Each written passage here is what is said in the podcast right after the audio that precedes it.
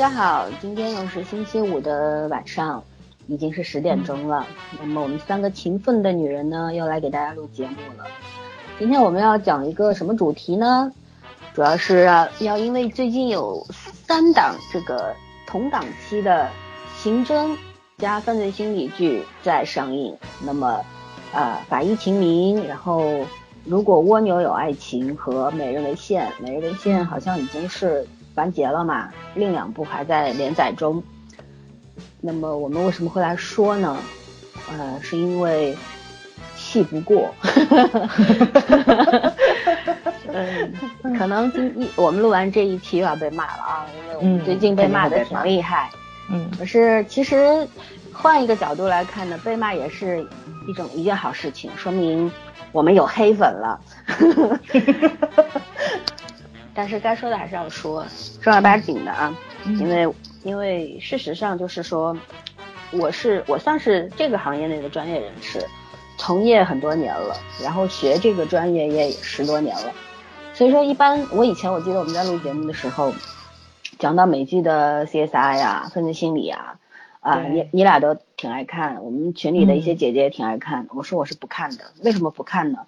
是因为 bug 比较多，但是。就我我 这样对比，然后这又没法看了都。对，然后人家是 bug 比较多，我们这个呢是 bug 已经密布了，就是这种。嗯，可能普通观众对这个专业没有什么太多了解的情况下，可能只只想看个热闹吧。呃，很少会有人去思考他们说的对还是不对。但是我觉得，就是对和错，我们不要先去判断它，而是说。这个剧拍出来有没有太过，才是我们要说的重点。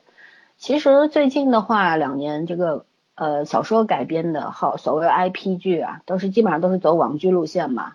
前两年的那个《死亡通知单》，对吧？嗯。啊，罗非系列，然后《心理罪》，雷米的《心理罪》，然后呃今年的这个《法医秦明》，包括我很喜欢的《九滴水的尸案调查科》，那。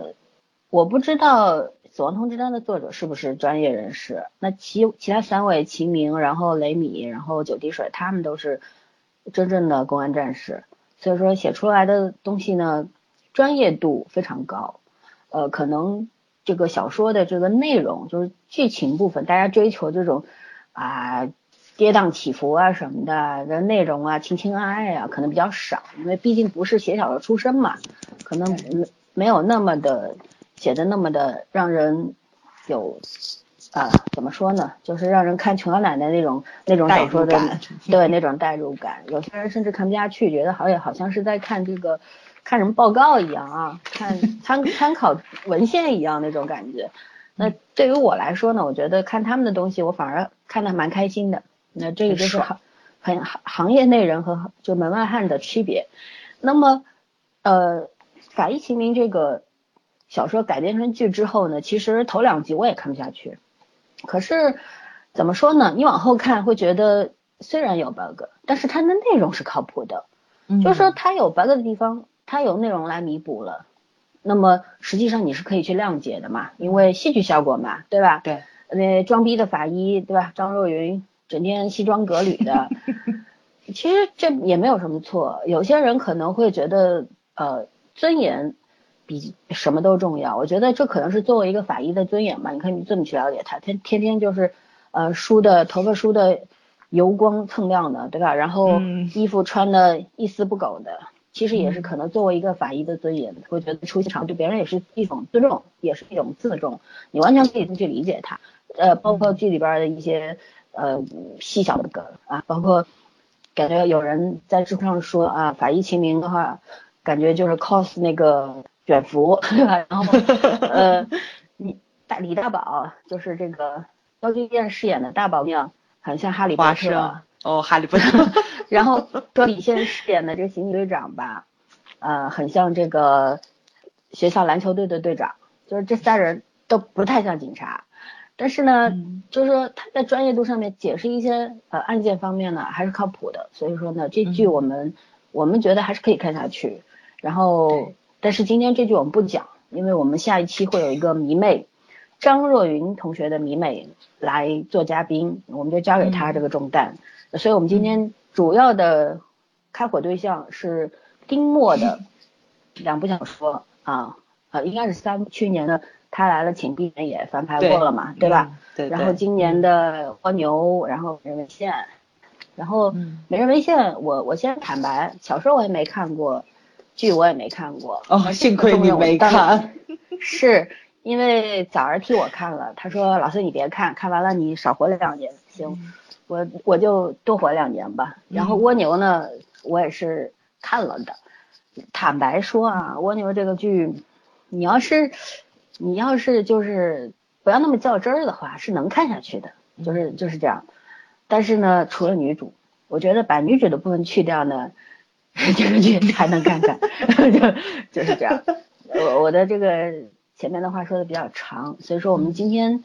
嗯，收听到的观众啊，不是听众的，如果听到让你们不舒服的话呢，你们也可以跟我们讲，我们也可以改，对吧？可能有时候因为太生气了，说的话会比较重，但是呢，我们也没有什么恶意，有恶意也没有用，我们改变不了这个现状。但是作为这个良心观众来说呢，我们只是想表达自己的意见，我们也不是意见领袖，对吧？我们也不是标准，反正我们说了，说你觉得对你就听，你觉得不对呢你就走人。大家都是自由的，好吧？那我们就正式开始。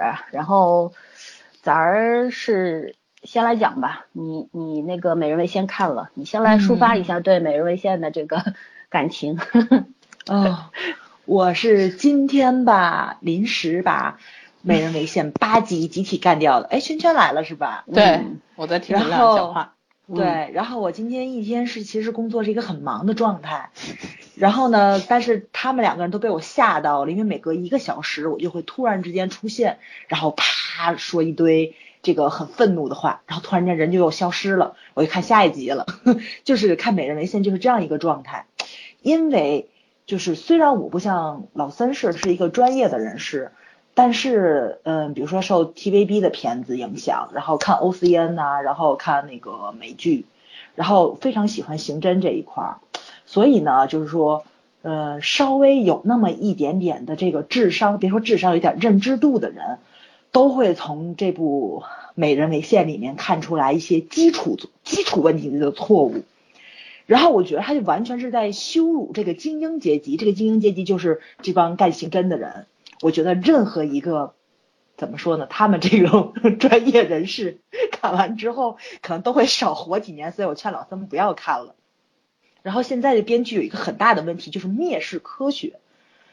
唉，怎么说呢？如果大家都看过《犯罪心理》的话，就是《犯犯罪心理》这部美剧的话，就应该知道，犯罪心理这门学科其实是一门科学，它不是说。像这个电视剧里面表现的，一个个都跟都跟那个什么神婆上身似的，然后说什么来什么，然后都是有科学依科学依据在的。像福尔摩斯这种观察入微、逻辑思辨思维能力很强的人，他会一步一步推理出来一个最终结果。但是现在电视剧里面演的都是没有中间的推断，直接给你一个结论，然后这个结论还是一个神结论，然后让你非常的无法去面对这个事这个事实。觉得自己的这个智商是被这个编剧羞辱了，尤其是我希望导演，如果说你不懂得这个刑侦这一门科学的话呢，呃，你就不要去羞辱他，但是你至少懂得你自己导演跟编剧这一块的专业，对吧？你能不能不要羞辱自己的专业？你能不能有一点点使命感，让我们大家觉得你拍出来的至少是一部作品，而不是垃圾啊？好吧，这就是我今天想表达的一个感情在。嗯，我现在吐槽一下《美人为馅》吧。我今天看的实在是有那么一点点受不了了。从前几集说起来，然后比如说通过台词啊、镜头啊、场景啊去介绍、去介绍男主角、女主角跟男二号的时候，我觉得男二号这个介绍实在让我受不了。比如说男二号他做医生不做法医的原因是他不想解剖尸体。我真的很想问一问编剧，难道医科大学是男二号他们家开的吗？他毕业想做什么工作就能拿什么毕业证吗？就是即使说是他要去做医生，医生也是要分内科、外科、儿科、妇产科之类的，对不对？他肯定说他术业有专攻啊。不是说他想做什么，他就能拿到什么毕业证，他就能去什么医院实习，他想做法医就能做法医。尤其是他竟然是警局的法律顾问，警局会请一个医生去做法律顾问吗？这种逻辑我实在是接受不了。就是最基本的他都没有讲对。对，就我我是因为我没有看过小说，我不知道这个是剧中的设定还是小说原本就这样。就是说，如果是小说原本就这样的话。我觉得丁墨这个作者就有待商榷了嘛。我我我是没有没有办法看他写的这个所谓的犯罪心理小说的，但是他其他写商战的，我好像看过两部，就大同小异。第一部看的时候还蛮有意思的，然后看第二部觉得差不多嘛，就就这种感觉，可能同一个作者写出来都差不多嘛，对吧？但是有个模板在套就可以。呃，我听说就是写床戏是有模板，有三十六式，就是你往里边套套名字就行。嗯嗯。因为我朋友是写网文的，他跟我都 科普过。我的天！我觉得应该会有，应该会有更加增加的新翻新版本吧，迟早变成七十二套。肯定会，肯定会。这个不断的解锁姿势啊，然后就是我觉得，就是就是如果说是。就是我，我曾经有一个朋友，就是我们原先一起喜欢一个韩国粉，呃，不是韩国明星，然后大家都粉丝嘛，然后他就很喜欢看这种犯罪心理啊什么的，然后呢，他当时跟我说啊，丁墨的三部曲，嗯，就是他来了，请闭眼，然后美人为先，还有蜗蜗牛，他说美人为先写的最好的。啊。但是我没有看，我不知道，我可能他是因为他确实只是喜欢爱好者，但是他并不明白，嗯，到底好还是不好。但每个人认知不一样嘛。他跟我们《美人为先》其实写的最好的，让我看看，因为我看了蜗牛，看了他差不多不到五千字，我就气了，我实在看不下去。因为蜗牛的小说一开始就是写这个女女主在这个小区里面和男主一块找刀片儿，对吧？对对对。完完后到警这个公安报道，嗯啊，没有办法接受，我就觉得就是。嗯，你如果就像我刚说的这两句，找刀片儿，然后去公安报道是没有问题的，但当中呃所写填充的内容和细节，对，是我接受不了的。因为就算我不是一个从业人员，我我只是一个比比较有常识的观众的话，我也会对这些细节表示怀疑，就是这样。但是有很多人会追捧，呃，就是同样是我这个朋友，因为他去年播他来了请闭眼的时候啊，他。呃，在微博上面大名大方的跟我说，哎，一块写剧评吧。我说不值得写，然后他说我写你陪我，我想看在朋友的份上试试吧，然后就写了。然后我是从第一集开始挑 bug，一直往回，一直往回挑到第八集、第九集，实在绷不住了，我说不写了。我说这我也不是来捉虫的，对吧？我也不是玩这个找茬游戏，我我干这个干嘛呀？我吃饱了撑的。然后他就是他当时跟我有一天他跟我说，嘿，他说我我把你写的东西复制去那个剧吧了。我说为什么呀？因为我一开始写在我们自己的贴吧里边，然后他说复制去剧吧。我说为什么？他说有被删帖吗？没有，不知道，我没有问后。脑残实在是忍，他忍不了了是吗？是有几个脑残是奉丁墨为天神，封神的，说丁墨有多么多么的专业，然后他写的就是标准答案。然后我朋友受不了了，我就把我那个复制过去了。然后人家跟他说的话，说你这个朋友是在胡说。他说我是在胡说，你知道吧？然后我就跟我朋友说，你不要去跟他争长短。你跟一个白痴，你讲什么道理呢？嗯，对不对？他用他的标准使劲的把你拉下水，你就真要下水吗？我说你别理他。然后他就气的，他也不看这剧了。但是他是老霍的脑残粉，他他还是坚持到最后的，就是不是追着看了，而是就到最结束就看了一遍，完事儿就结束了。然后他跟我说：“哎，真不能看，拍的什么玩意儿？”他说，然后，然后这个是这样子，所以说呢，这一次同时上档两部新剧的时候呢，我就满脑子黑线呢，我就在想，满脸惆怅，卖了不少钱，我们的电视市场到底咋的啦？这是，对吧？虽然我还蛮喜欢王凯的，他能当男主，他一直是男二嘛，男配嘛，能当男主我还很开心。但是当我知道女主是王子文的时候，我又不开心了。我一点都不开心，好吗？我知道选角以后，我就彻底崩溃了。主要是丁墨这三部里面，我还是比较喜欢蜗牛的，因为我觉着不管他那个内容有多少问题，他的爱情线是没有问题的。除除了到结尾他有有了那么一点点疯了之外啊，我觉得他开篇跟中段都还是非常好看的，就是那个爱情那个渐变的过程。尤其是我很喜欢季白跟这个徐徐两个人的人设，我特别喜欢安静的人，然后我觉得他们这个性格也很适合他们这个职业。不管他们这个职业里有多少 bug，有多少漏洞，他们办案的过程中有多么不靠谱，但是这两个人物设计的还是挺丰满的。但是我没有想到，对他最后还是走到了一个这样的一个境地。嗯，主要是看了一点点的片花，我觉得人物他们，嗯，王凯还我觉得还是是可以的。王子文可能对这个人物理解。跟我理解有出入，我觉得是小说改的有问题，或者是导演在给他们讲的时候，或者需要他们演绎的感觉有问题，反正是冲突很大，对，就是已经超过了，就是我觉得大部分人看小说的理解了。因为小说我也是没有看完的，我是这两天紧急的在看，抽空又正正好案子有在身嘛，很很忙，然后呢抽空在看，没有看到底。我听我另外一个同呃同呃不是同学好朋友，他也是学法律出身，西南政法的。他他也是蛮喜欢看这类小说什么的，他就跟我说，说这个小说好像是最后那个案子没有结尾，嗯，对他留了一个开放，有点开放的结局。是，然后他说他我说他说我花了一晚上自己脑补完了，不然他说我睡不着觉，这是个强迫症。我也是这种小说，我要一口气看完。然后然后他跟我说，他说他说丁墨啊，他说。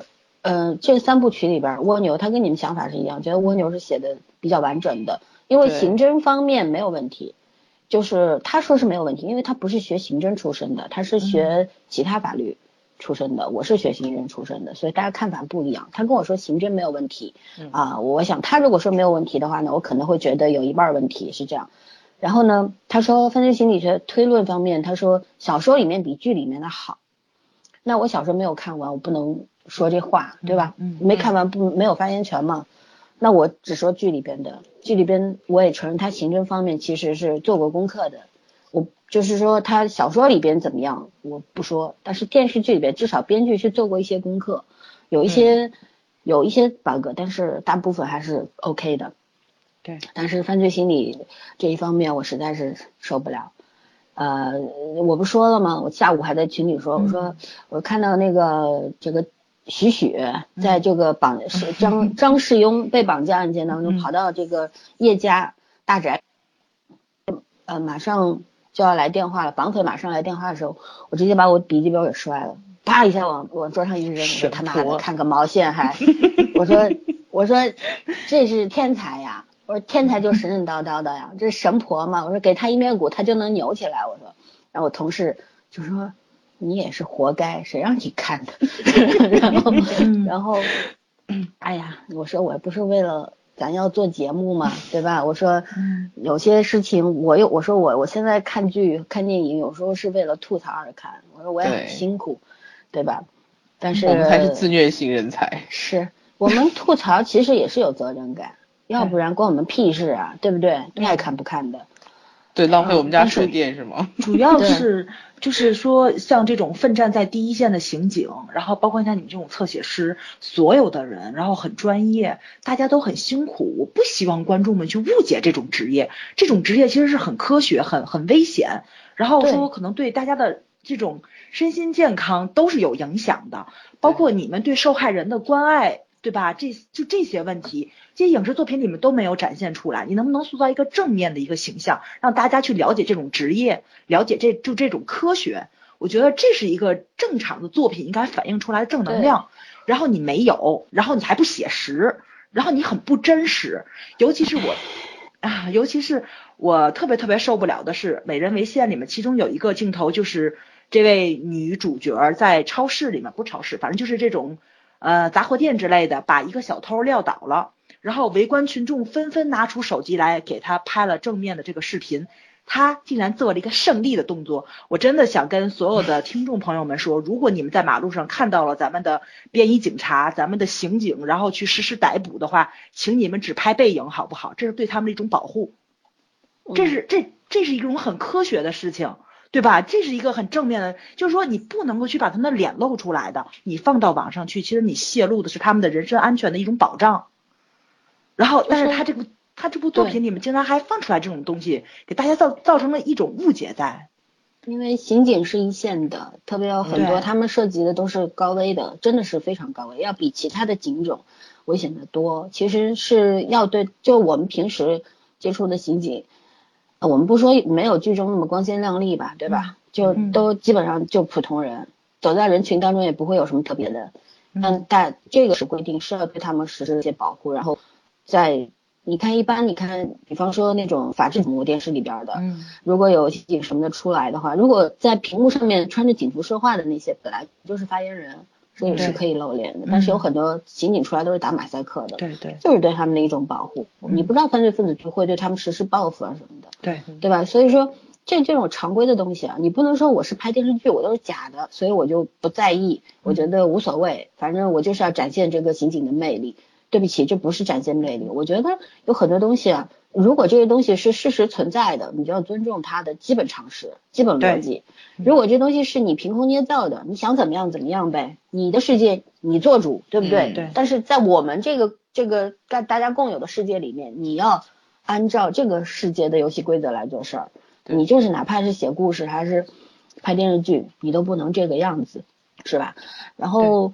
就我们先把蜗牛搁一搁，咱们把美人为先说完。刚刚就是我我特别想说的就是，这个美人为线是被于正工作室呃 买了这个电视版权的，对吧？嗯。这个剧本编写是于正和丁墨共同编写的。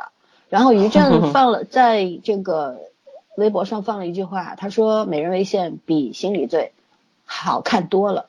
我当时你知道。我不太骂人的，但是当时我就在我们同事群里边，我说，我说我要是看到于正，我当面送他三个字，就是哔哔哔，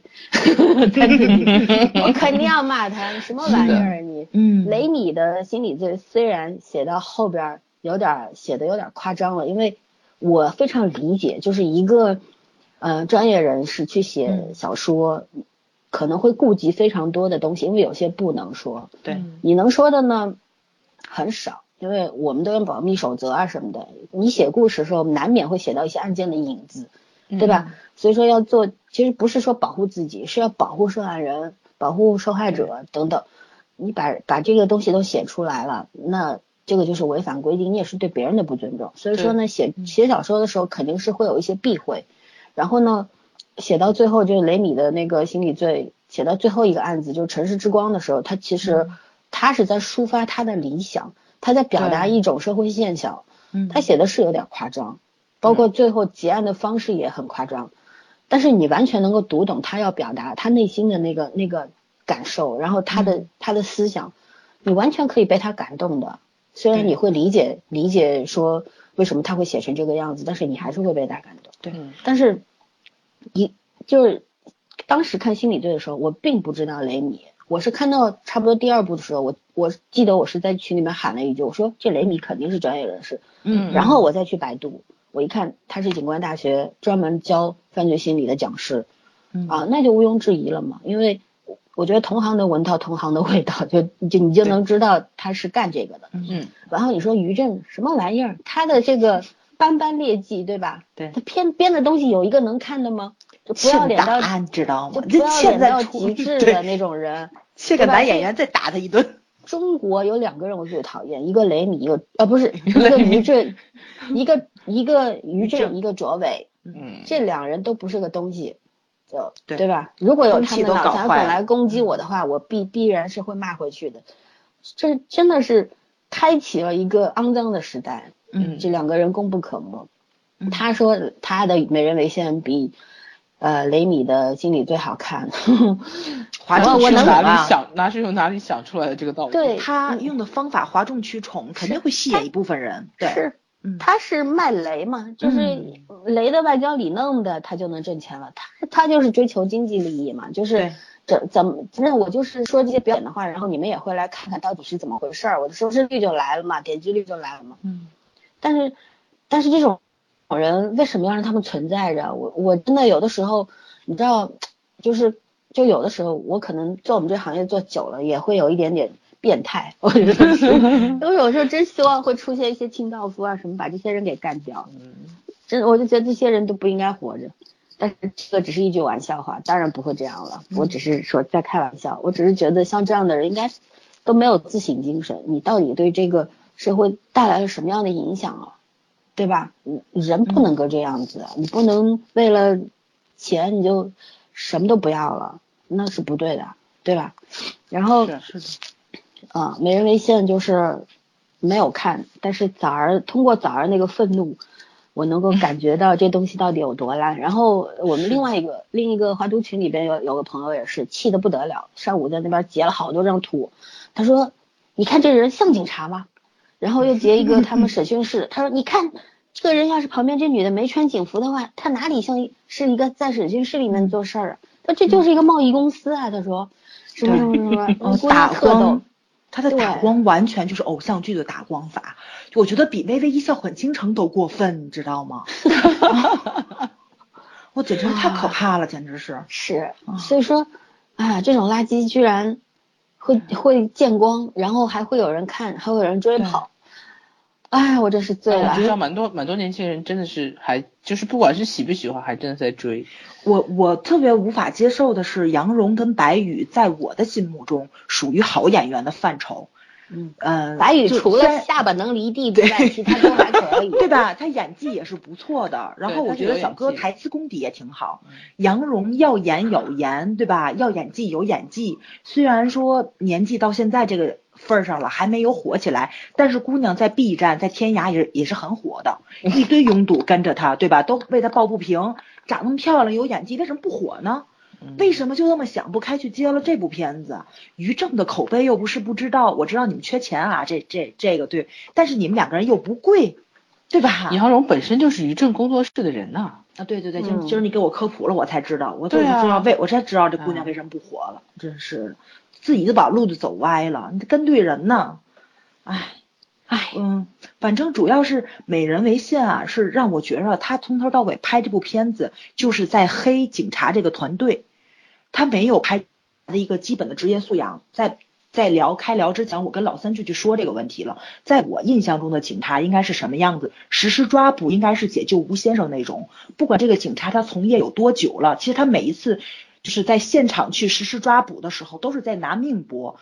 比如说像那个刘烨跟那个就是那个吴若甫两个人在这说谁去抓捕那个王千源的时候，两个人都在说我去。为什么呢？比如说我经验更丰富，或者是怎么样的？他们两个人在里面是，并不是说就是说啊，我我觉着那个你有家有业的，比如你要给孩子回去过生日，我今儿今儿兄弟替你挡了，他不是这种义气在。他们两个人的的对话还是以抓捕到犯人，然后呢不要涉及到周围群众的一个生命安全的这一个角度去考虑。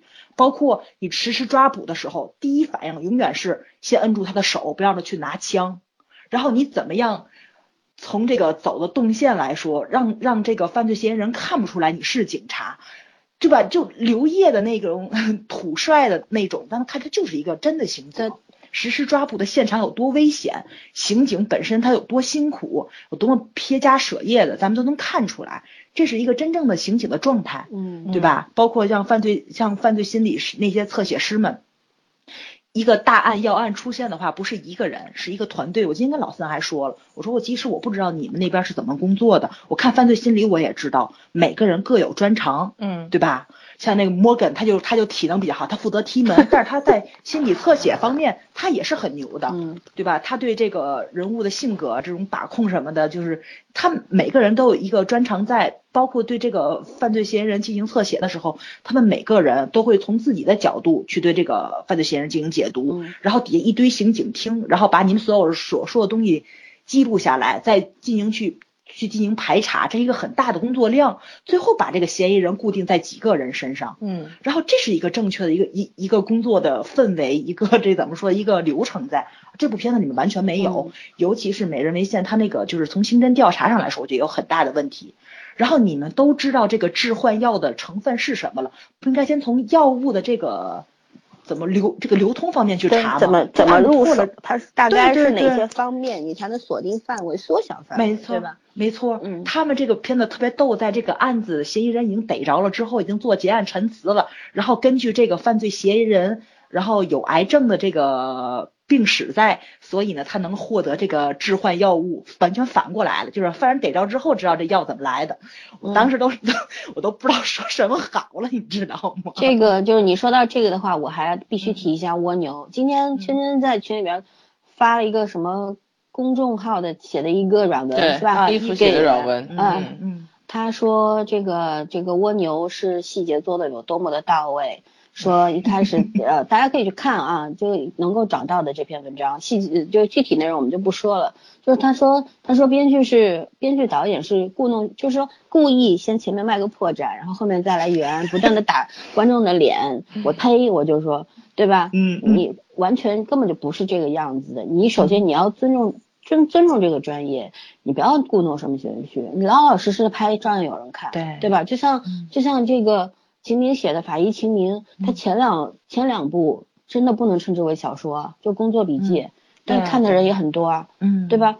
就是你不说啊，我故意卖个破绽，然后我后面再填个坑，然后我就是要打你们的脸，然后吊你们的胃口，然后我这个收视率就上来了，拉提高你们的吸，就是说提高吸引力了，是吧？我觉得这样做是不要脸的行为。就像刚早上说的美瑞线也是，嗯啊，是通过案子破了，回头再来告诉你原因是什么，不是这样的。破案是先说推论，再找定论，好吗？哦，你先定论啪甩出来，然后我告诉你推论是什么。我真的服了，我就跟你说，嗯，包括什么你看不了的，我都快疯了。包括蜗牛里边，你看他有官方吐槽，我觉得这编剧特逗，编剧有点精神分裂，你知道吧？嗯，他把那个徐徐写成这个样子。对吧？我们先不说王子文的演技，我们只说徐徐这个人在剧中的人设嘛，他是这个鬼样子，是吧？嗯。然后他每一次都是他他说分呃推理分析是一门艺术。好，我我就不说什么了，是 你说是啥就是啥吧。然后他每一次都是神神叨叨的，啪抛出莫名其妙抛出一个结论出来啊，就算你是天才，也不可能做出什么结论来，因为。犯罪心理它是一门科学，我说过很多次，是一门统计科学，它就是有庞大的数据作为一个基础，然后你有现有的线索两相结合，你才能做出一些推论。这个推论存在的意义是什么？是让底下的刑警根据你的推论去锁定范围，去缩小范围，对对吧？你你所给的是一些线索，你是把这些线索归拢之后整合，然后给出一个推论来。这可以说是一个暂时的结论，但它不是定论。对，不是像这个剧中的许许一样，他马上就要来电话了 啊！然后 每次说的，我的天呐，我毛骨悚然、悚然的那个感觉，鬼上身。对他真的很像鬼上身。然后，然后那个那个什么，王凯饰演的季白不是一直就问他吗？你推论的依据是什么呀？对吧？就就是官方吐槽。其实王凯在里面演的季白还是个正常人。是，我觉得也 不算很正常，因为 你们也说了，对吧？你们你们小说呃，你们也说小说里的季白不是这个样子，对，不是这个样子。王凯他是有自己的演绎，可能他是不像不想跟小说里一模一样，也许他有自己的演绎什么的。那我们今天先不说，但是我我觉得至少季白他还是演的还是像一个警察的，只能说。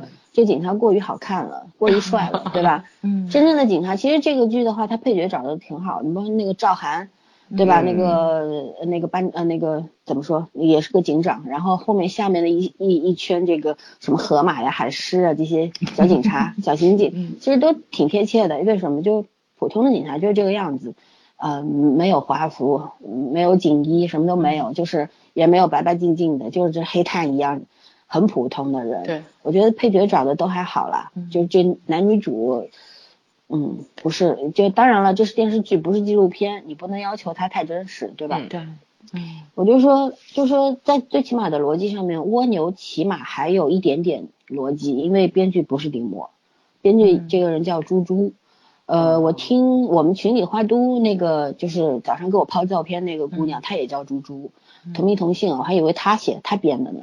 然后她跟我说，她跟我说这个，因为这个导演原先就是拍《他来了，请闭眼》的导演，张因为张什么宙好像叫什么？啊，那个他来请闭眼就是导演拍的，就是宙嗯，张开宙。运镜什么的不是特别理想，所以他在这个剧当中有改变。我确实看到差不多就是后面有一个拐卖案，他当时抓捕的时候，他有很多航拍、仰拍，包括一些幕啊等等的切入啊，看起来切入很复杂，然后看上去他是很用心的。嗯我觉得是过于复杂，可以稍微简单一点可能会更好。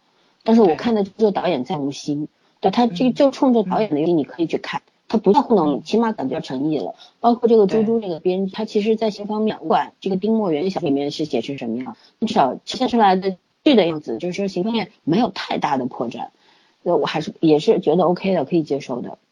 但是犯罪心理这一方面，他完全没有做过功课，或者就是王子文把他演演坏掉了，那我也对不知道。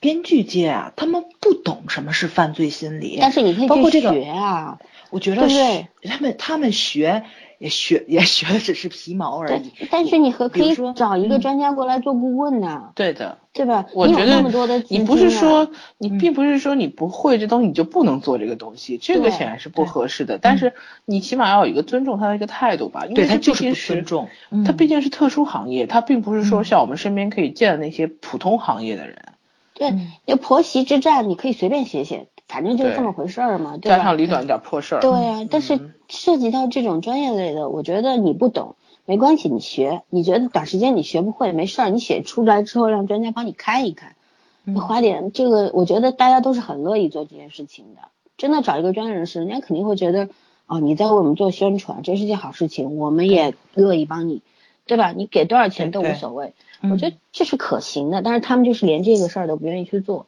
对啊，这就很可很可笑。哦，还而且还很喜欢神话你们的那个专业，其实它这真的是一门科学。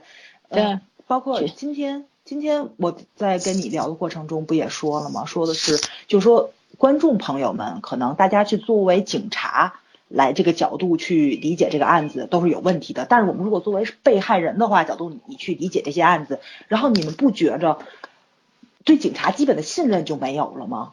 就是比如，比如这个案子发生了之后，我的第一反应是，如果碰上这样的警察，我都不要报案，我自己就解决了。你也把那人宰了，我犯法，对吧？你你你说你警察你能做什么？但是，嗯，咱们并咱们并不是说以前没有过这种作品，咱们有过的，比如说像像《重案六组》，像那个老三说那个《沉默的证人》嗯是吧？对，咱们有过这种好作品，然后让咱们去信任这个警察，信任这个刑警，然后信任这些侧写师们，然后知道如果这个案子呃不幸发生在我身上了，我如果找到警察去，其实是对我是一个最好的一个帮助，他能够帮我伸张正义，对吧？我这个身心受到的伤害，我能够去抚平伤口，但是现在所有的片子都没有这一步。我真的很想知道这个美人为馅，他第一个案子用了一个这么残忍、一个重大恶性事件强奸案，然后他要表达什么？完全没有，所有的受害人没有得到任何的这种情感上的安抚，然后他们只是为了破案而破案，而且在破案的过程中反复的谈恋爱，你到底要彰显什么样的意义呢？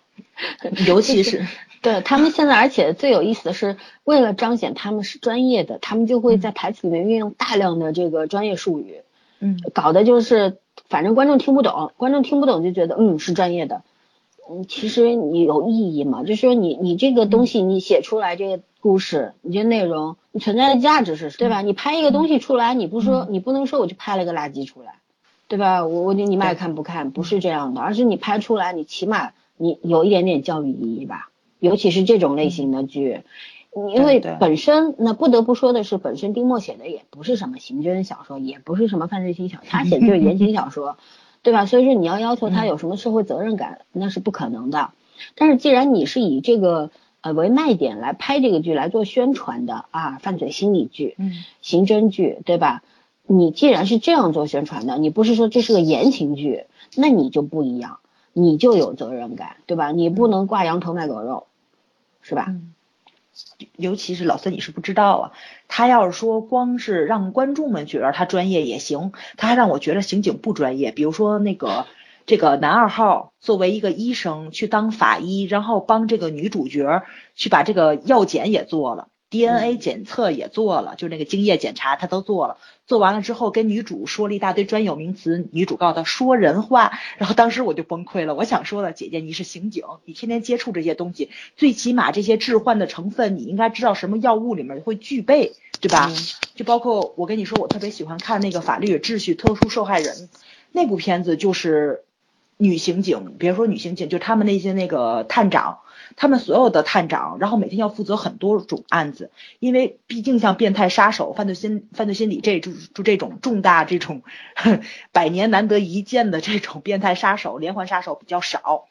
所有的案子都是跟我们尤其相关的，包括我也跟你说了，其实受害人所有的人都是弱势群体，比如说像智障，比如说像女性，比如说像孩子，比如像像老人，像流浪者、流浪汉，都是这些人去受害人。这些警察他们有一份责任感，在怎么样为这些弱势群体发声，怎么样为他们去。谋得他们的利益，让他们这个受到伤害之后，怎么样能够重新振作起来，开始自己的新生活，并不只是把案子结束了就完就完了。就像你，你说你经常去走访这些那种凶手，对吧？凶手的家属，然后被害人的家属，然后你面对的这些问题，其实你是最直观的，因为你在一线，对吧？你也明白，警察并不只是把案子结束了就完了，但是这部片子完全就没有。然后他连一些刑警的基本的职业素养都不具备，然后你的专业知识不具备，对吧？那是那个编剧的问题。但是警察的职业素养都没有，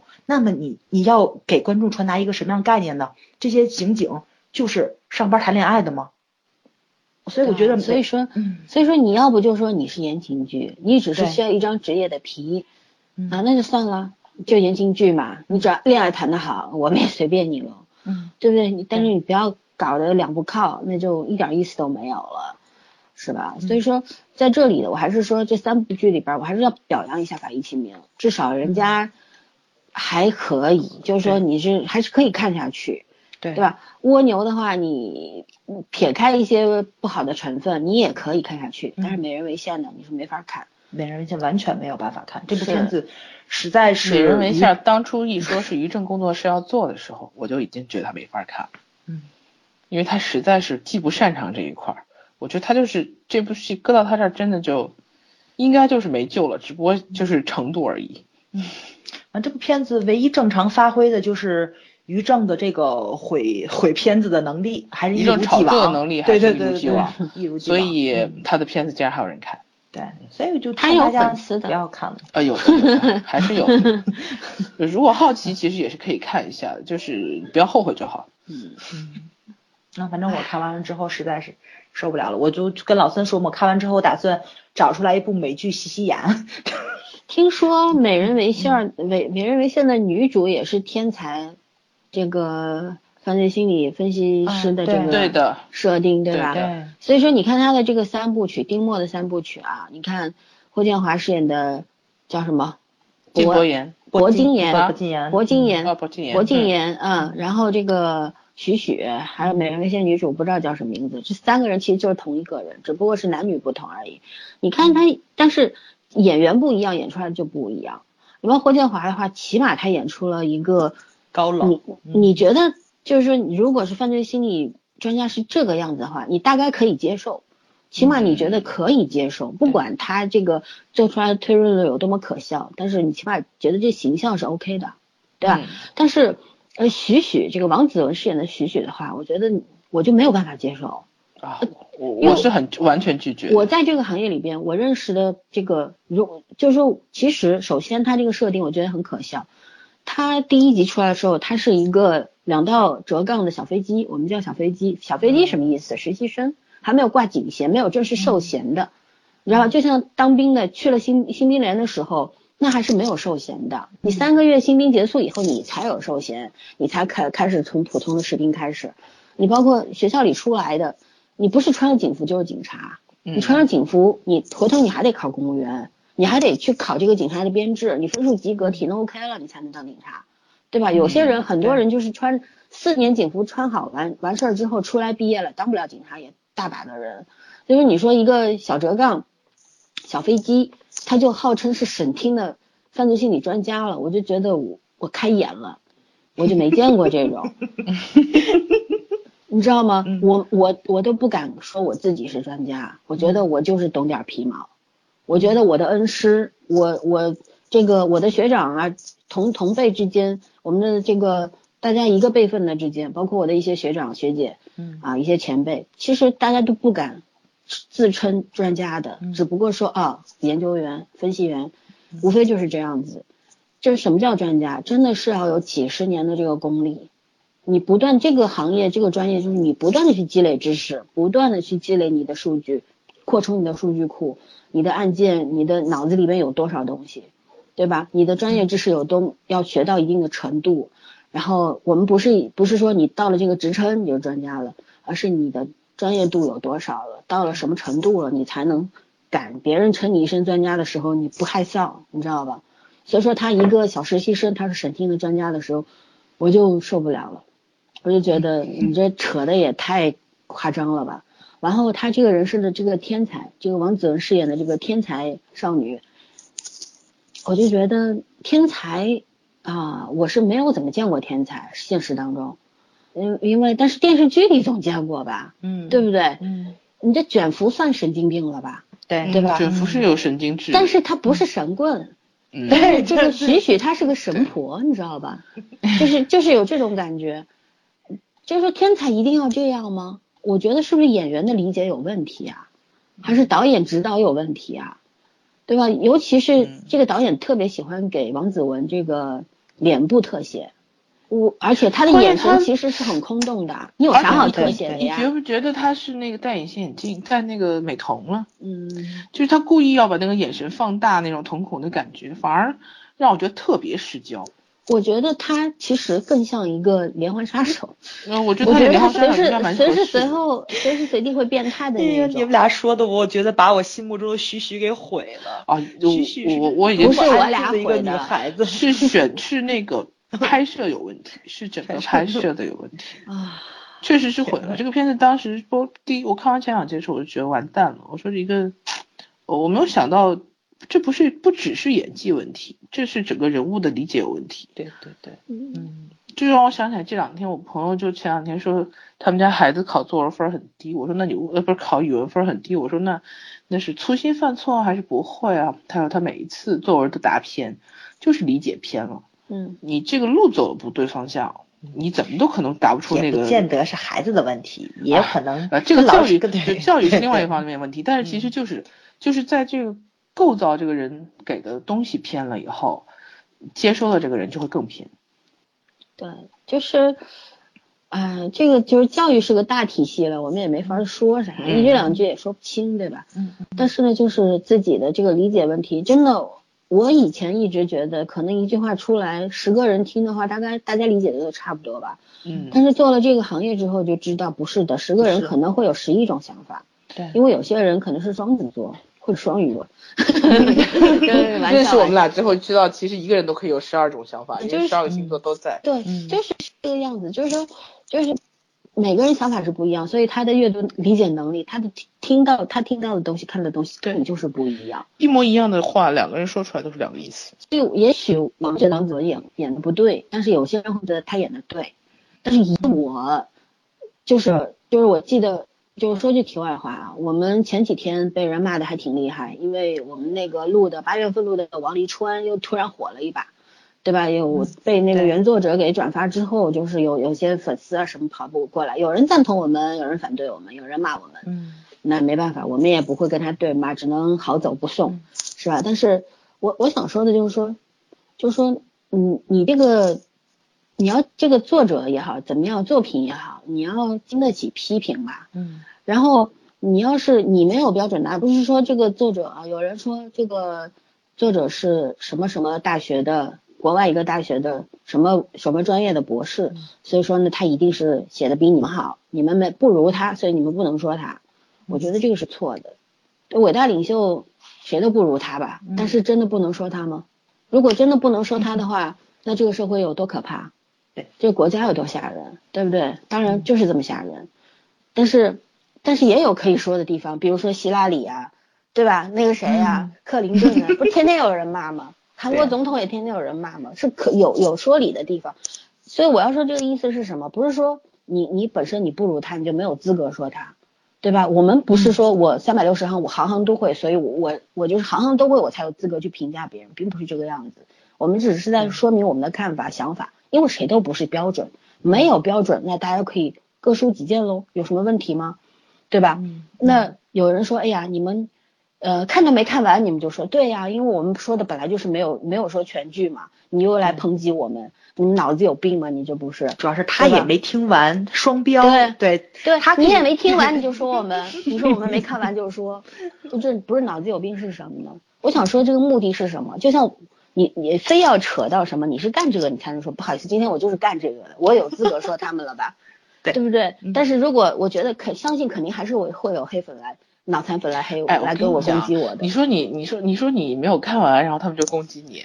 然后呢，你说你是专业的，他们又说你要求太苛刻，人家不是专业的。对啊。然后你要说那个你不是专业的，然后你就吐槽细，你说你吐槽细节问题，人家会说嗯，那有些剧的细节更差。对，还会说这电视剧永远都在他们那边。对，所以说就是不说才是对的。所以说很多人现在都闭嘴了。说个屁呀！还我说了，沉默的大多数 是有些人是被逼着沉默了。你说啥呢？哎，其实我们做节目的目的就不是要标准答案。如果要标准答案的话，那有什么好说的？那那一个人作者自己写几句序语，然后大家在后面跟着打对勾就可以了。其实其实我们批评这些作品啊，比如说你看像蜗牛跟那跟那个就是他俩挺闭眼，它有一定正面意义在。这部片子只不过专业上涉及有一些漏洞，对吧？就他们其实找一个。专家来，然后做一下这个修改就可以的问题，但是美人为线是从头到尾都有问题，这种片子就不该过审，就不该播出，这是一个很大很大的问题。这个要说到审查的这个标准本身也没有，他想怎么弄就怎么弄，你后台够硬就给你播。对，这个我们已经领教过了。如果说在这种伤害未成年人智商上，比如说伤害未成年人成长上。因为现在的片子没有审级制度，尤其是网剧，对吧？未成年人也是能看到的。我觉得于正的片子能够损害未成年孩子的一个智商的一个成长，我觉得他应该判刑，你知道吗？他都严重到这种份儿上了。如果有这个罪的话，他一定要被逮捕。这个人绝对罪大恶极啊！我就这不知道说什么好了，已经。就这就就是他的这种作品还能够问世，绝对是审核制度的一一个大 bug 大漏洞。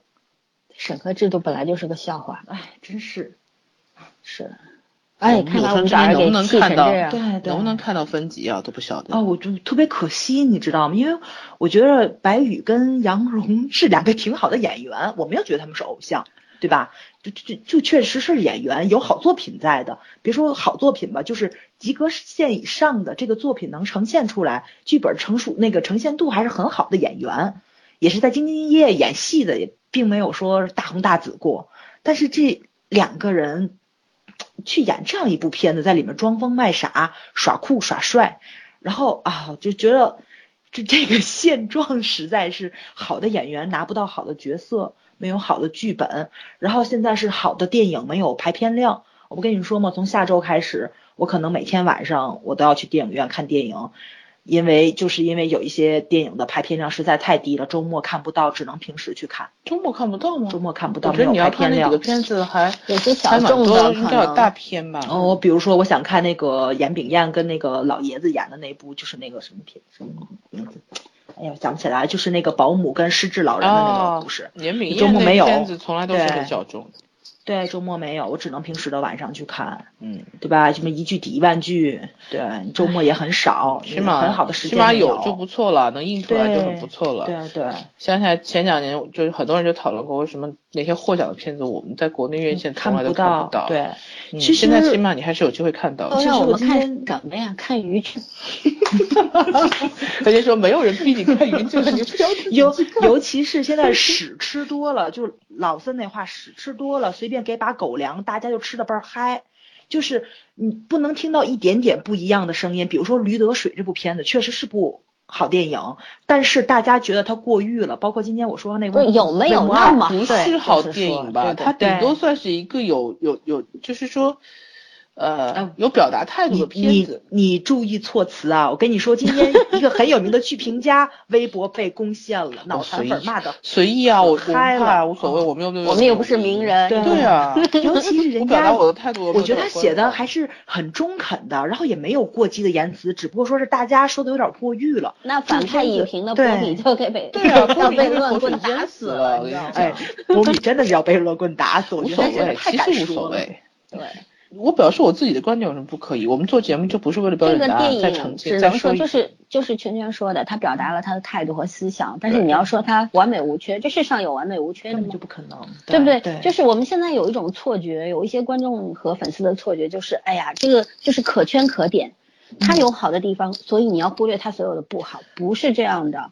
老师也没教过你这个，嗯老师教的你是不是对就是错，你怎么？嗯但是我们中国人缺的就是中间态。问题是现在有些粉丝他还是要么就左，要么就右，他没有中间。其实，其实我觉得有很可笑的事情，就是有些人觉得自己叫嚣很久之后，大多数人沉默了，就是他胜利了。其实你知道，沉默的的理，就是沉默下面的答案是多种多样的，嗯。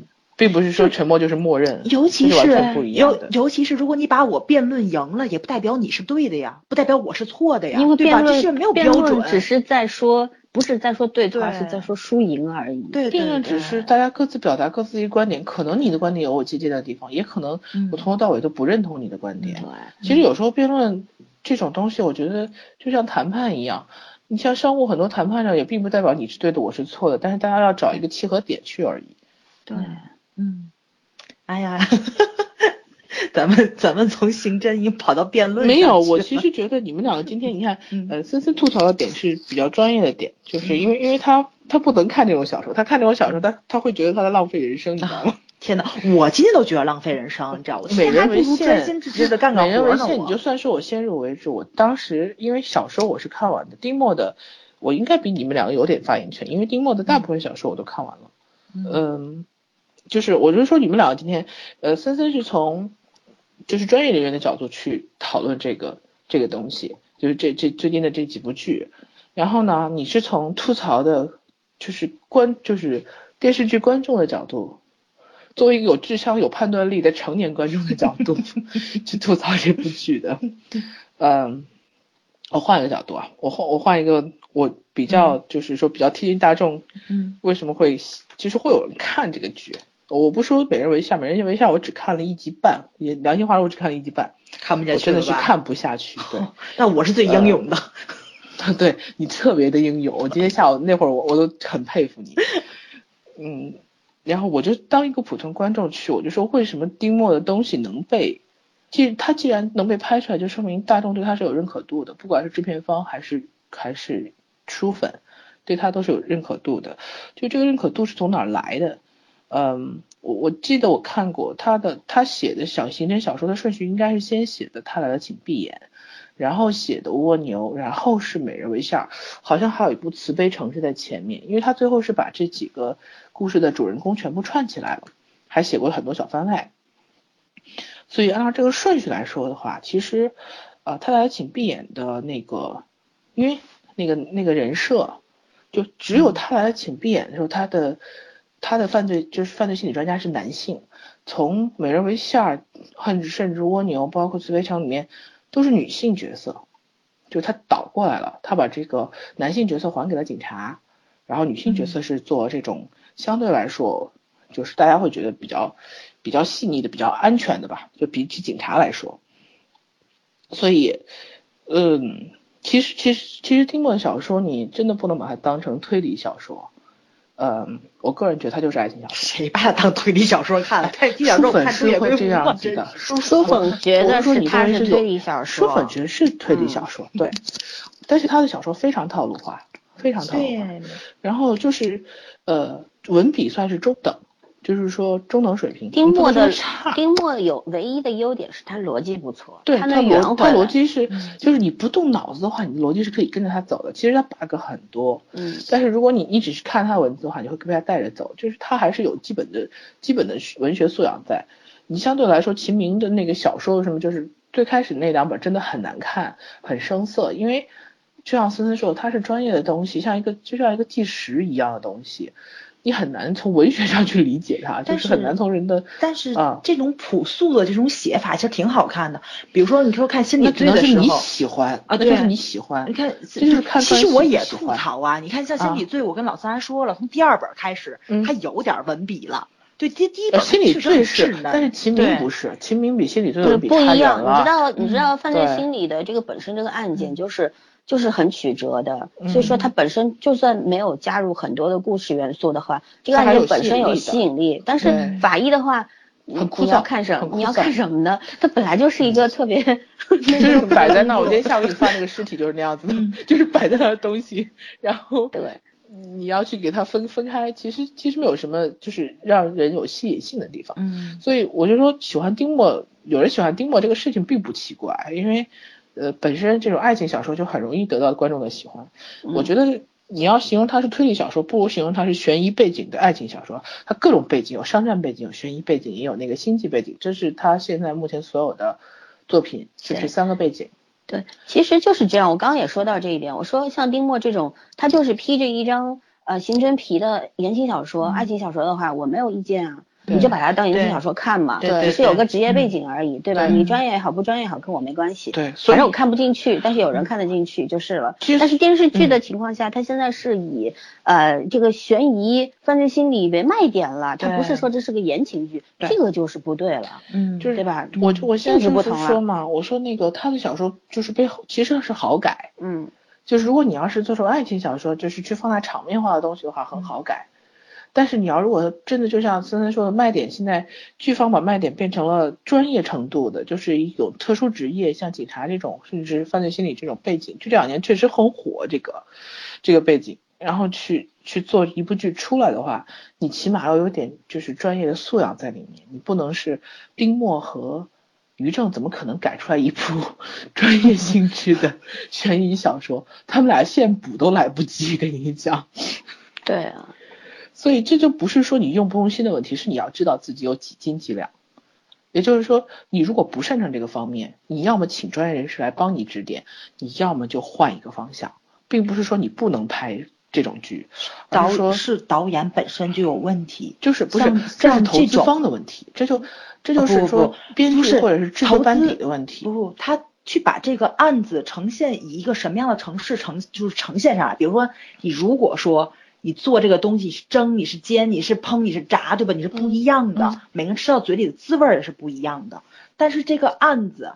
就是案件发生了之后，你想让观众感受到，比如说像是不是，比如说像信号那样，大家疼一下，你跟受害人一起疼一下，你跟受害者家属一起疼一下，就嗯这种东西它是完全没有的，它不会让你痛，你明白吗？那剧本也是有问题的。其实这对在我们这儿这件事情就是从头就错了，你知道吗？并不是某一个环节错了，是从头就错了。就是他的他给你定的这锅菜就有问题，这这桌菜别人不能这样做，他非要按照这样做。对，那那这样呈现出来的东西势必是不成功的。嗯，但是他又希望他成功，然后又做了很多噱头，等于他核心错了，他的所有的成功都在宣传上面。问题是它的这个现在是，比如说是以网剧或者说以电视剧的形式去播出，势必会有一些没有判断力的人去看，你明白吗？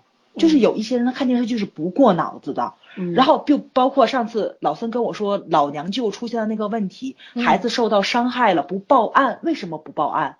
然后所有的专家、所有的调解员、所有的人都懵了，你们为什么不报案？这世界上是存在这种人的，跟他成不成年是没有任何关系的，他就没有这种社会常识的认知度。然后你还让这些人去看这种片子，你就是把这些人更往深渊里面去拉。所以我我告诉你们对一个好消息，上海台把老娘就给撤了。太好了。嗯，这是三观的问题，这是对这是制作方三观的问题，这这不是是说观众的问题，就是说你作为一个行业，每一个行业你都有行业的职业操守，但是这个不光是职业操守，这是你人性的问题。其实这又是回到一个老问题，对就是我们以前曾经说过的，我们就是作为观众来说，其实在这件事情上是弱弱势群体，是被牵着走的人。对你牵头的人，你你就是怀不怀好意的话，下面的人肯定会受到影响。我由此的话，我要说那个话题，昨天晚上我那个写写就是一直是写网络小说那哥们儿嗯给我看了他新书的那个，就是人家审核的那个文件，嗯上面有一些审核东西，然后再再做一些编呃校对啊、编辑之之后呢，可能就能出版了。然后呢，他现在他是从一个呃整天在网吧里面写小说的人，现在做到了一个文学网站的总编，非常不容易。我们看着他一步一步来的。然后他的他的那个有一就是有一个小说也马上现在已经在做那个网络电影和电视剧了，就说就是说全面发展了，这是一个非常好的事情。从一个心怀志向的少年变成了一个有理想的青年，然后现在也是小有成绩，嗯，走出了成功的第一步，我非常为他开心。然后呢，他昨天就说，那你怎么不来我的网站写文章呢？呃，写小说呢？说你写的挺好的。我说我不来。我说我你们的你们要我写的东西不符合你们网文的标准。他说我 有什么标准呀？可能我们之间对标准的这理解不一样。我说你先说说你们的你们的读者怎么样？他说他一下明白我的意思了。他就说他说其实我们的网站跟其他的网站不一样，我们也做一些呃，就是说也做一些不同于主流网络小说的东西。你要是写一些，比方说你出版项的，你写一些二三十万字的那个精品出来，我们也可以做出版呢。或者是嗯，你要写一些不同于这种霸道总裁之类的，我们也会也会有人来呃帮你上架啊之类的。我说，但是这种东西看的人会比较少。对。然后他说，他说你错了，他说不代表说嗯有些事情难做你就不去做，也不代表说现在读者他一定是分不清好与差。我说这事儿吧，你要两说，因为我说你是做这个行业的，你对这个行业肯定有包容性。但是我作为一个读者或者是世外的人来说，我说我对这个事情就有我自己主观的看法。因为你说像因为网络小说的读者，其实跟读纯文学的读读者肯定素质不一样。很多现在读网络小说愿意去掏钱，嗯。买单的这些人很多就是初中生啊，或者一些无业人员比较多，还有一些就是比较空虚的人。当然也有，也有我们有时候也会看，但是呃很少，不是一直会看，只是说没事儿的时候消磨一下时间才会去看，对吧？对，就说我们并不是主流的那些读者群，但是主流那些读者群的话，他有没有鉴赏好的东西的那个水平？还有就是你烂的东西吃多了，你给他一一个 好的东西，他就能吃得下去吗？但我那朋友说。那是因为没有人告诉他们什么是对的，他们一直看的是错的。我说，那你又搞错了。如果说他们一直是知道这个以错的为对，就是奉错的东西、错误的东西为正确的话，你给他一个正确的，他反而要来抨击你，没错，他会会觉得你踩了他的底线了，你是不对的。哪怕他心里觉得也许你是对的，但是你你打了他的脸。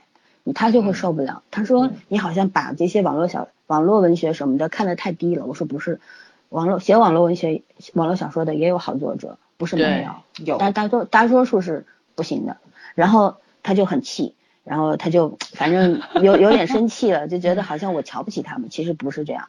然后我就跟他说了一句：“我说我至今都非常羡慕你，因为你坚持在做做这件事情，你是一个有理想的人。”对吧？我我也有理想，我的理想志不在此，不是以以写小说、写文字为生，这个只是我的兴趣和爱好。嗯，我说我不愿意拿我写的文字去卖钱，也不愿意亵渎它，就这么简单。但是，所以我特别瞧不起那些亵渎文字的人，像余正之流，对吧？这种人，嗯，没有什么好东西问世，所有写的作品从头到尾到现在也不少了吧，十几部总有吧，哪有一部能？能拿得出来的吗？能拿得上台面的吗？就是一个走过心。对，一个哗众取宠，然后以恶心啊，是是向世人这个展现自己恶都有多么恶心的一个人，对吧？你你凭什么就说你自己比谁了不起呢？你凭什么就就像就像早儿说的，这种人，要是在封建社会的话，早就被人宰了吧？我觉得应应该是对对吧？嗯，还好他应该感谢共产党，他活在法治社会。嗯，真的是。哎，反正我们今天跑的也是挺没边的，但是我觉得我们今天跑的其实核心还是在剧上，没有没有很狂跑的很狂野。是有有听众觉得我们内容非常好，就是跑题厉害，但是我我我们也是，我们今天跑的并不远，我们还是围绕这些内容在说，因为我们实在不能容忍，虽然我们我们发出的声音可能根本就人家听不到，人家也不在乎，也没有什么作用，但是我觉得我们不做沉默的大多数，该说的就要说。你每个人都去说的话，就想着要去说的话，也许它就会变成一种力量吧。嗯对吧？大家都保持沉默的话，他们就得逞了。就像你跟脑残脑残吵的时候，你不理他了，你觉得我不值当跟你吵，但是他会觉得我赢了，我赢了对吧？对，助长脑残的这你输了种嚣张对气焰。就我就不助长你，怎么地吧？就 是，而且其实我觉得这些作者他还是希望大家，大家对他的东西有反应的。就像我写文字的时候，我也会希望别人读的时候给我一点反应，而不是会两个字，嗯，好，嗯嗯，不错，我不喜欢。你你总要告诉我你为什么喜欢或者为什么不喜欢。对我们欢迎切磋，好在但是别上来哪儿不骂娘。好在哪儿对，对吧？今天我听另外一个黑水公园的那个 两个主播，三个主播，嗯两个主播在那儿也是，他们也是被这个黑被一些人攻击击了，嗯啊，那说明人家红对吗？是他们很红，他们比我们红不知道多少倍。对对对对然后人家就说，他说他们的那个主播金院长也说的，就是说你要是嗯、觉得我们哪儿说错了，你说出来，我们改，对吧？他说有一个人对他们，就是有一个读者，现在都跟他们成朋友了。为什么成朋友？对就是因为他哪里说错了，人家会给他寄资料，会给他说哪里哪里有问题，呃，下一次你要嗯那个什么，就说这个是一种交流，我们欢迎交流，我们不欢迎你上来就开骂的，谁不会骂人呢？对吧？长了一张嘴，谁不会啊、这是这种技能太容易了。只不过就是，我觉得这就是文明人和野蛮人的区别，对吧？不要以为躲在一个虚拟的 ID 之后，你就可以为所欲为。像现在这个网络暴力如此的恐怖，我觉得这真真的像对，现在道德绑架太厉害了。对，这就是一个人体炸弹啊！这一个一个就是这这个人就人嘴两张皮，真的是能够下刀子杀死人的。对，哎，对哎尤其是现在上映的一部电影，非常符合你们这些脑脑残粉残粉儿，对 你一定要去看啊！那 我们家莎莎演的，对，其实很很就是很简单的一个道理，就是现在这个就像那么多人去犯罪，因为法律还不够严谨。乱世用重点，虽然我们现在不是乱世，但是我们现在的法律惩治制度，因为我们要朝朝文明社会飞奔，所以说我们我们可能连以后连死刑都没有，没有死刑的国家当然是一个和谐社会了。可是现在的现状不符合啊，乱？象比较多，是，所以说就是说我们现在的这个犯罪成本太低了。同同理啊，就是这个网络上网络暴力，就是你出犯错的成本太低了。你随便说一句话，你把别人伤伤的千疮百孔，但是你你好像我觉得很爽啊，嗯，对吧？有些有些人可能就是他平时在人前就是道貌岸然的，但是在网络上非常的龌龊。我觉得这不是你宣泄情绪的一个方式没，错没错，对吧？尤其是他们对明星的跟对这个偶像的攻击实在是太可怕了，我就特别特别怕那个张国荣跟谭咏麟的那个时代又回来了，你知道吗？已经回来了，你那不是表达爱的方式，你那不是表达就是正常情感的方式。对对对，对简直是太可怕了！你们现在是从你们偶像的身上已经延伸到他们的朋友、他们的亲属、他们的孩子身上，配偶都跟着倒霉。对，你就哦，举个例子说嗯说呃那个谁，我不知道是不是霍建华的粉丝说的，说祝呃要要林心如滑胎什么的，嗯我觉得这这就真太恶不是，毒了，就是嗯这就是有人有娘生没爹教的人说对的话，，现在是？这种粉丝还特别多。对，难道你你深爱的这个你所谓的偶像，你深爱的这个男人，他那个他老婆肚子里孩子不是这个男人的吗？你爱他，你爱他什么玩意儿、啊？有些粉丝一厢情愿的觉得那不是他家偶像的，是，所以说 这些不能人去理解他为什么会这样想。我就有时候我说的恶毒一点，我觉得回炉再造吧。你真的你不该存在于这个世界上，这个世界本来挺美好的，有你们这些人在，真的乌漆麻黑的。现在这个整个微博就是乌烟瘴气的，对太吓人了。你敢上去吗？你上去，我想看点儿看点儿有意义的，也给我增长点见识的。他妈的，我先得看一些乱七八糟的玩意儿，我看过了才能看到我想看的。现在说完了之后，这些东西其实最后都会还到你粉丝身上。现在公信号都在攻击你的霍建华，因为霍建华没有站出来去指导粉丝，对吧？这些买单还是你的偶像去买单的，就完全是有病吗？不是？现在就是一个啊恶性循环，真的蛮可怕的。我觉得这种还属于正常的，对吧？因为偶像结婚了什么之类的，就是那个胭脂，你们知道吧？那个女配角儿，然后前些日子她不生完孩子嘛，跑人家微博底下去骂她，就因为一部片子里面演了一个反派，祝祝你们什么死全家，连孩子都咒上了。我的天呐，我都不知道这帮粉丝怎么想的。电视剧跟现实你们分清楚好不好？我突然间觉得骂骂咱们还属于客气的，真的真的，我们粉丝没有这么啊这么恶毒。对，不是我们还我们没有，我们没有名气，所以我们也是虚拟 ID 这样后面的。其实嗯那为什么我们不跟你们开战，对吧？我们还跟你们讲理，嗯那就是因为嗯我觉得文明人就是要讲理，野蛮人才开战。嗯那你要不比我们也变野蛮，嗯，对啊，我我们其实不管是在 ID 后面，还是在正，还是在现实世界里，我们都觉得自己是个人，但是可能有些人不是这样觉得。还好，咱们现在聊的今天。今天 今天嗯吐的比较厉害，但是我觉得嗯今天还好吧？说的得说，就是我还这个对立场，我不保持沉默。我该说的我就得说，这两个剧，没反正完结了，咱不说。但蜗牛它之后会发展到什么程度，我还是拭目以待呢。唉，我的可怜的蜗牛啊！反正就是我奉劝大家一句，看了《美人为馅》的，彻底忘掉这部片子。你们可以看看犯罪心没看的理呀，看看就法律别浪费秩序啊。人生了。对对 对没有看过的就千万不要看，不其实要为于之前去年的这个心理罪也是可以看一看的，虽然也有很多的问题，因为嗯呃小说当中有很多东西是不能拍出来的，审核审核不会过，但是啊心理罪被下架了，估计也看不着了。但是有些人有资源的话可以看会有。资源的，啊而且有资源的话小说更好看。是，然后嗯呃，大家有有条件的话，看一下这个呃另外两位，就是秦明的法医秦明的小说原本，然后还有就是九滴水的尸案调查课，这两个小说都是非常好的啊，我推荐一下。对对，对，然后要是看看剧的话，《重案六组》大家去回顾一下吧，我相信很多嗯年轻的朋友。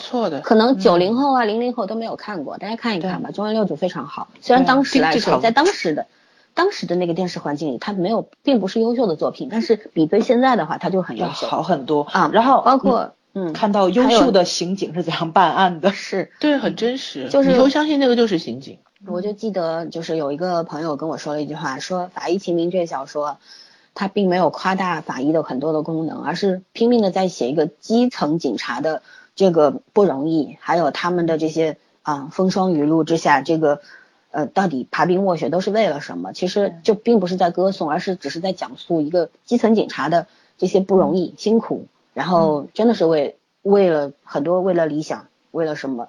呃，为了自己的职业，尊重自己的职业才做出奉献。但是这个电视剧里边，这个法医整天啊梳着大背头，然后穿着西装三件套，虽然是为了戏剧效果，但是我觉得还是失常了。嗯呃，所以说以希望以后的作品不要这个样子，就像以前的这个嗯、呃重案六组一样，和沉默的证人一样，警察该怎怎么样就怎么样，对对吧？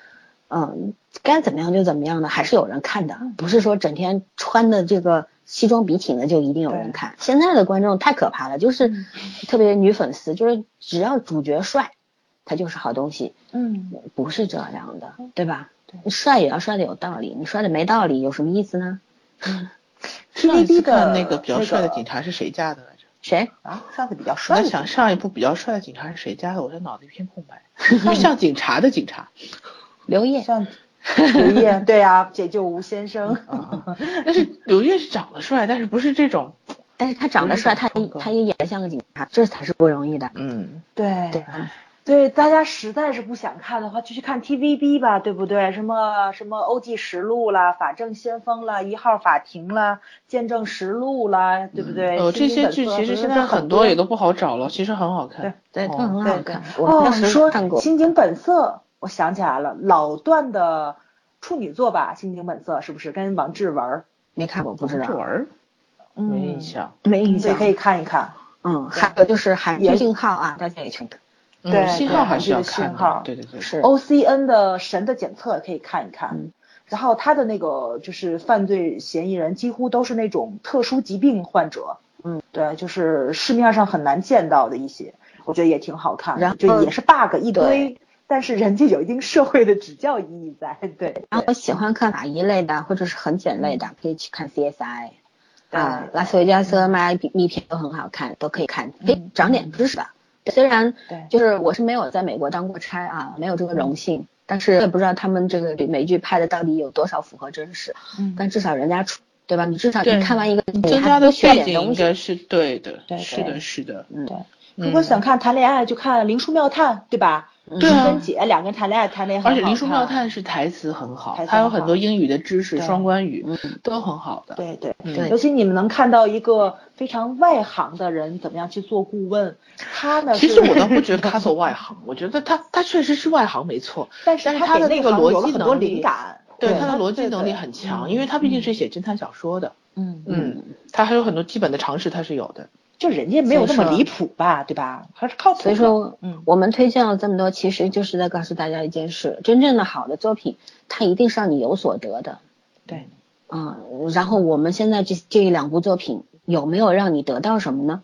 而且美人微笑让我得到一肚子气，蜗牛现在也气得半死，反正不知道。蜗牛，我每次想起来都是长叹一口气。我人生这辈子的梦想。我希望蜗牛完结的时候，它真的人能让你有所得，起码你知道啊，这个电视剧拍完了，说了结完结之后，它能告诉你一些什么的道理，哎呀有些什么意义啊？可能性不大，因为小说结尾就封掉了，对，小说就封掉了。而且重点是 他他现在如果不烂尾的话，我觉得已经不错了。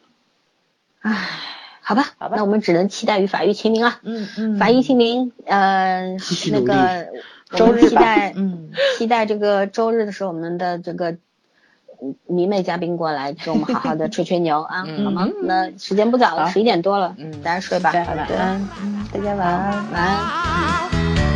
La